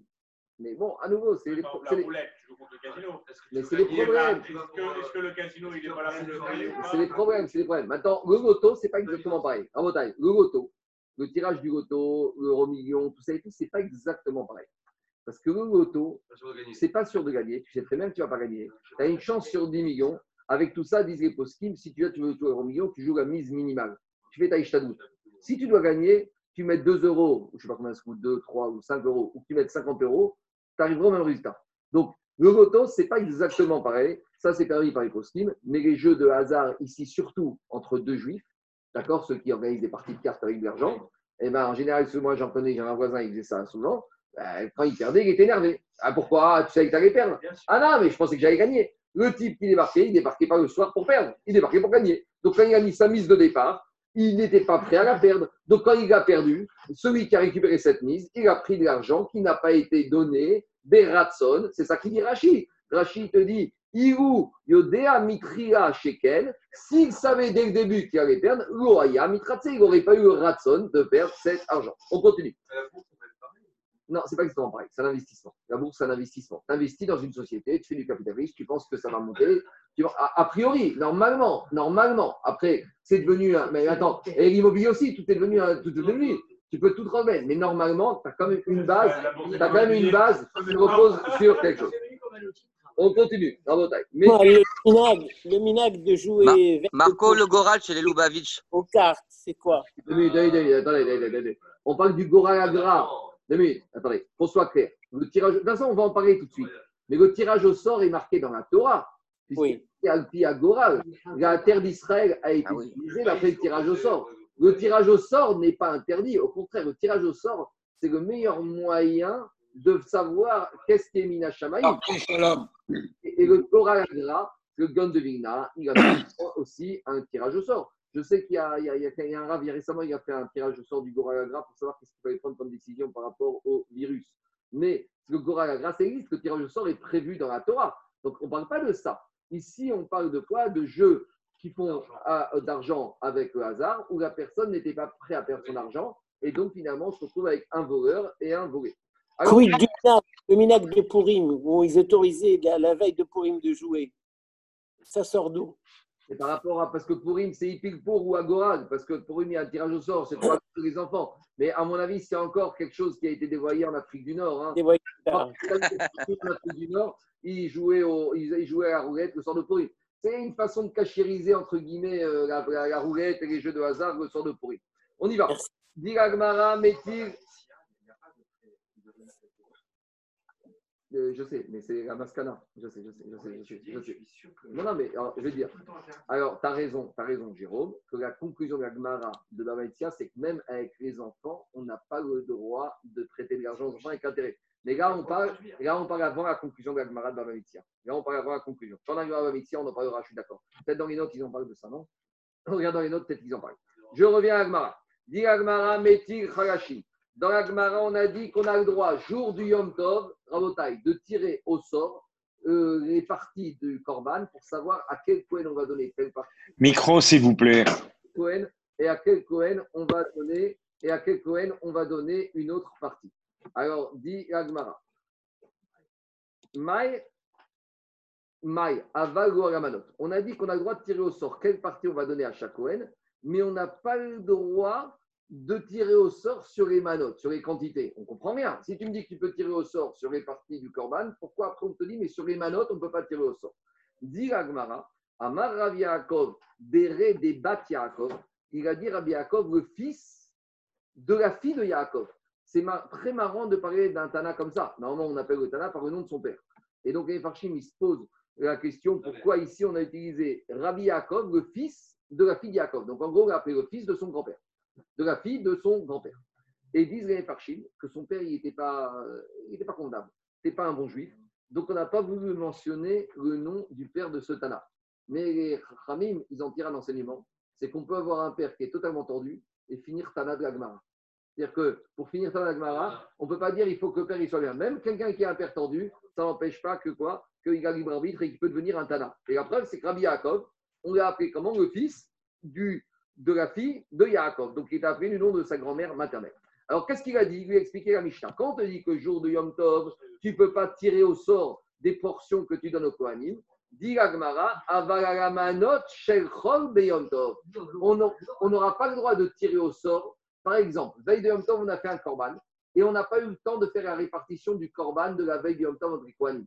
Donc maintenant, Kohanim, ils débarquent jour du Yom Tov, ils disent, c'est quoi? Moi, je veux ce morceau, moi, je veux ce morceau. Est-ce qu'on aura le droit de tirer au sort? Non. Le seul tirage au sort qu'on aura le droit à Yom Tov, c'est les corbanotes du jour de Yom Tov. Mais pourquoi? Parce que ceux du jour de Yom Tov, tu ne pouvais pas faire le tirage au sort avant parce qu'il n'y avait plus de corban.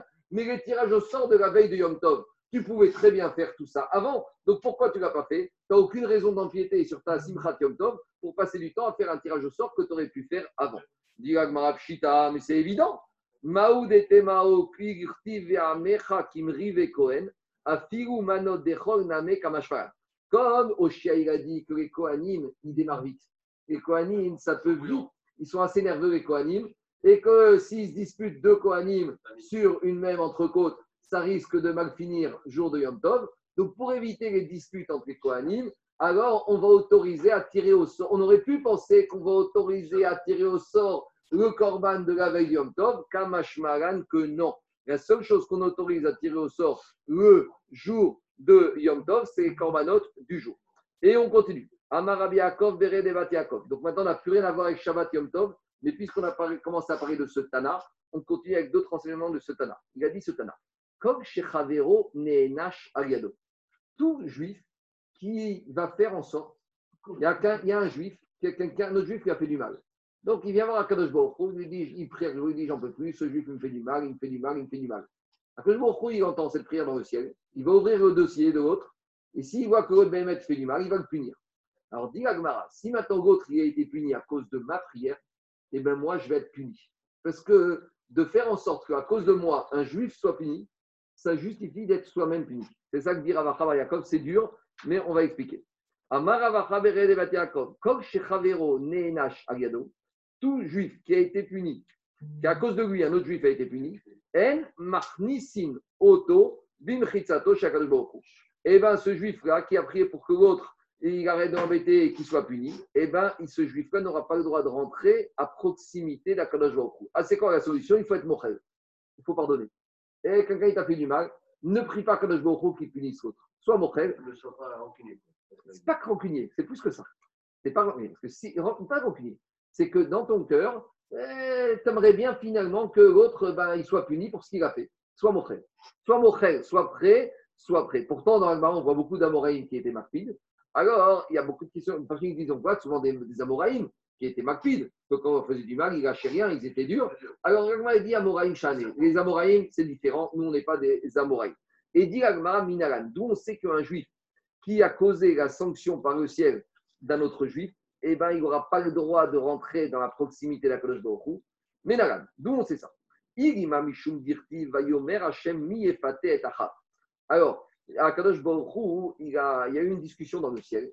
Et là-bas, à Kadosh Baruch il voulait punir le roi Achav. C'est que le roi Achav, avec sa femme Isabelle, c'était un roi qui était très mécréant. Et donc, à Kadosh Baruch dans le ciel, il a dit maintenant, il faut euh, tromper, il faut induire en erreur Achav et lui dire qu'il faut aller faire la guerre.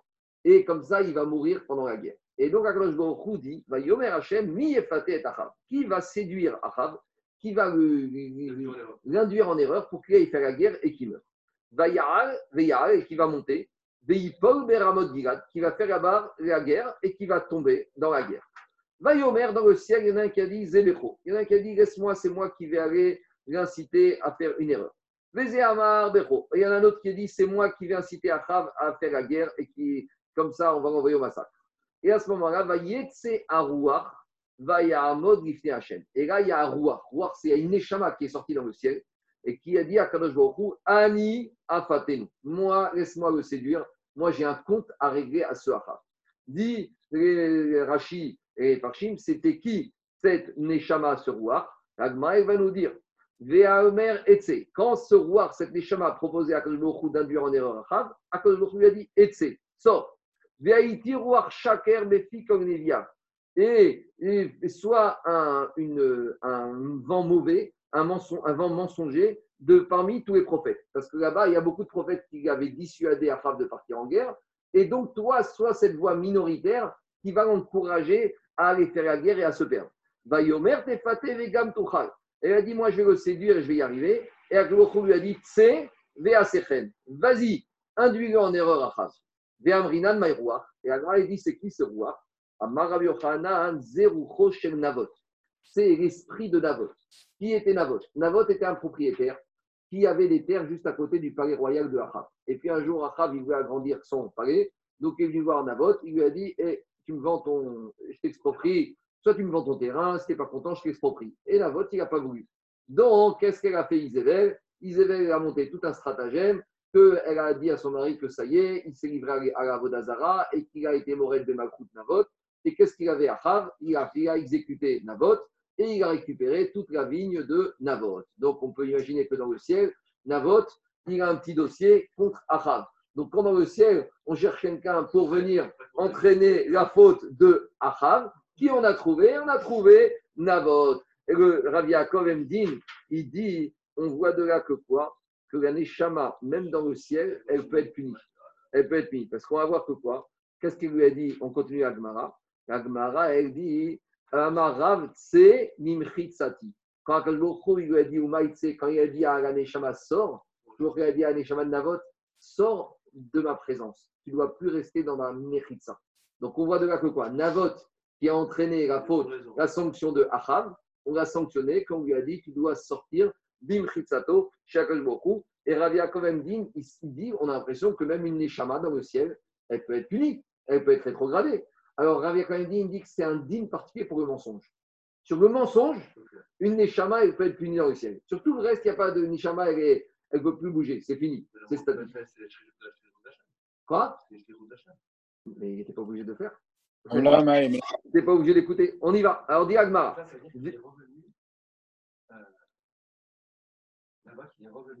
Non. Dans le ciel, dans le, dans le ciel, il n'est pas revenu vivant. Dans le ciel, il- en fait, c'est un échama, il est rentré dans son roi. Navot on l'a autorisé à rentrer dans la tête, à amener une pensée de Achav, dans la tête d'Achav, pour lui dire Achav, vas-y, va faire la guerre, tu vas gagner, tu vas gagner, tu vas gagner. Non, il n'est pas venu physiquement. Il est revenu spirituellement. Roi, roi, c'est un vent mauvais. Tu sais comment on dit roi ch'tout Quelqu'un il fait une bêtise, qu'est-ce qui t'est arrivé? J'ai roi ch'tout. Eh, Dans ma tête, ça a chauffé, j'ai fait des bêtises. Ah, Même ça, il faut être mochel. Alors il lui a dit Akash Anavot, c'est sors mimichitzati, sors de mon environnement. Diagmara vedirmaïn tamaïn utama dirtiv dover chez Karivoikon. Diagmara, mais peut-être là-bas, c'est un cas particulier. C'est comme David Améler qui a dit qu'il ne faut pas dire des paroles mensongères. C'est comme ici, il a dit des paroles mensongères Navot. S'il était venu dire Navot, Achav, c'est un mécréant, il m'a exproprié, il a dit sur moi des choses que je n'ai pas fait. Ça va, mais ici, il est venu mentir pour entraîner la chute de Achav. Donc, de cette histoire, tu peux rien prouver. Parce que peut-être ici, ce qu'on a reproché à Navot, c'est d'avoir menti pour amener la chute de Achav. Mais mais que si Navot n'avait pas menti, n'avait dit que la vérité, et qu'à cause de lui, ce qu'il disent la vérité, Achav aurait été puni, peut-être ce n'était pas si grave. Donc, en tout cas, ici, de l'histoire de Navot avec Achav, on ne peut pas prouver que quelqu'un qui prie pour que l'autre soit sanctionné, eh ben lui-même, il va être en dehors de la Mechitza d'Akadosh Baruch. On n'a toujours pas de preuve. Alors, oui, mais il y a une manière de le faire. Qui veut, et, et en tout cas, ici, on pouvait prouver que quoi? Qu'à cause de Navot, Achav a été puni, et c'est pour ça que Navot lui-même a dû sortir de l'environnement d'Akadosh Baruch. Ici, tu peux dire que c'est pas une preuve probante. Pourquoi? Tu peux dire ici, comme il a menti. S'il était venu dire à Na- euh, Navot, à moi j'ai un problème avec Achav, il m'a accusé à tort d'idolâtrie, il m'a accusé à tort de cette révolté contre lui, tout ça pour me prendre ma vie, il voulait mon champ. Peut-être là, c'était pas si grave que ça. Donc peut-être ça, c'était pas dramatique. Donc on n'a toujours pas de preuve que demander à Kadosh Baruch Hu qui sanctionne quelqu'un parce qu'il m'a fait du mal, on n'a pas encore de preuve que ça veut dire c'est l'imichitzato chez Kadosh Baruch Hu. Mais, mais parce que la mission, c'était incite la fatuité, c'est-à-dire qu'il se surestime. J'en- J'entends, mais en tout cas, il a menti. L'erreur, elle était dans Achab de toute façon. C'est inscrit. Daniel, ça fait partie du libre arbitre. C'est Ça- toi qui incite. D'accord, mais il était qui initie le- Ah, Baruch il a dit, ah vas-y, je mets. Bederer Shadam Molechin. c'est pas un là, c'est qui décide. Oui, mais Akadosh Baruch lui, Navot, il n'était pas obligé de prendre de mauvais rôle. Pourquoi il a pris ce mauvais rôle? On continue. Diragmara Erameacha. Donc, on ramène un verset de Chabakou. Chabakou qui vient, il dit, il parle à Nebuchadnezzar. Et qu'est-ce qu'il dit Nebuchadnezzar? Il lui a dit Savata Kalon Mikavod. Tu as été rassasié de honte, plus de honte que de kavod.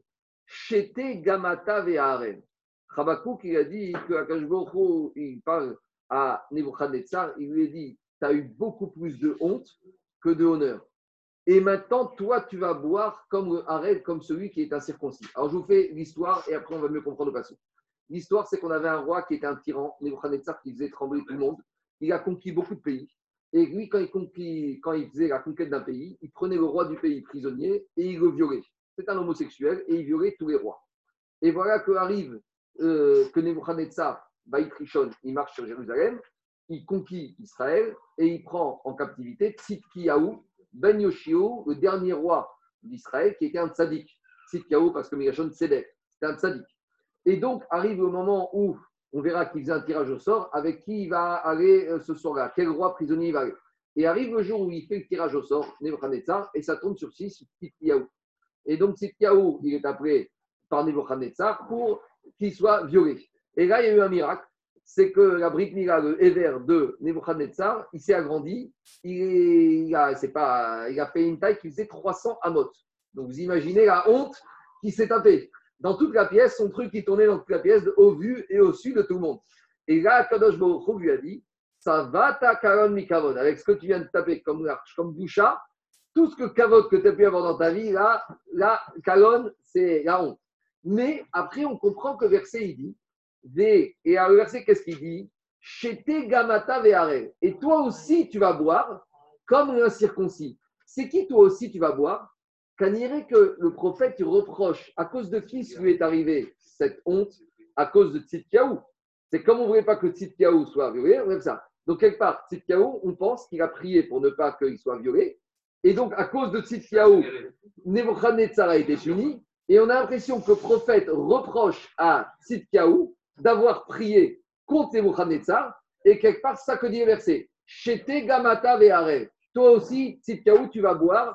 Comme un circoncis, tu vas être puni parce qu'à cause de toi, c'est même pas un juif. Il a le droit de prier de vouloir. Attends, euh, attends, attends. À cause de toi, Nebuchadnezzar a été puni. Donc, a priori, à ce stade d'Agmara, on reproche à Tzidkiaou d'avoir entraîné la sanction de Nebuchadnezzar. Et Agmara va poser la question.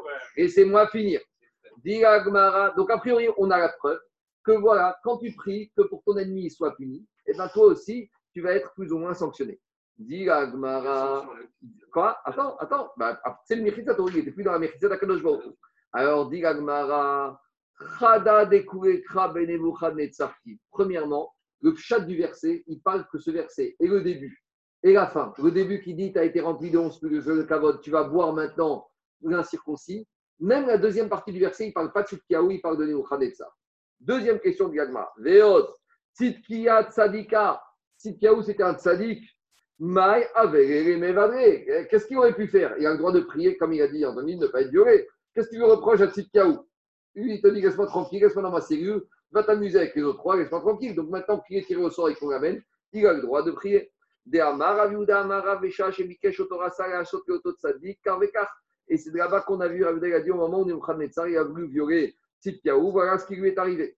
Donc on n'a toujours pas de preuve, donc on ne peut pas prouver d'ici que Tzidkiyahu n'a pas été puni.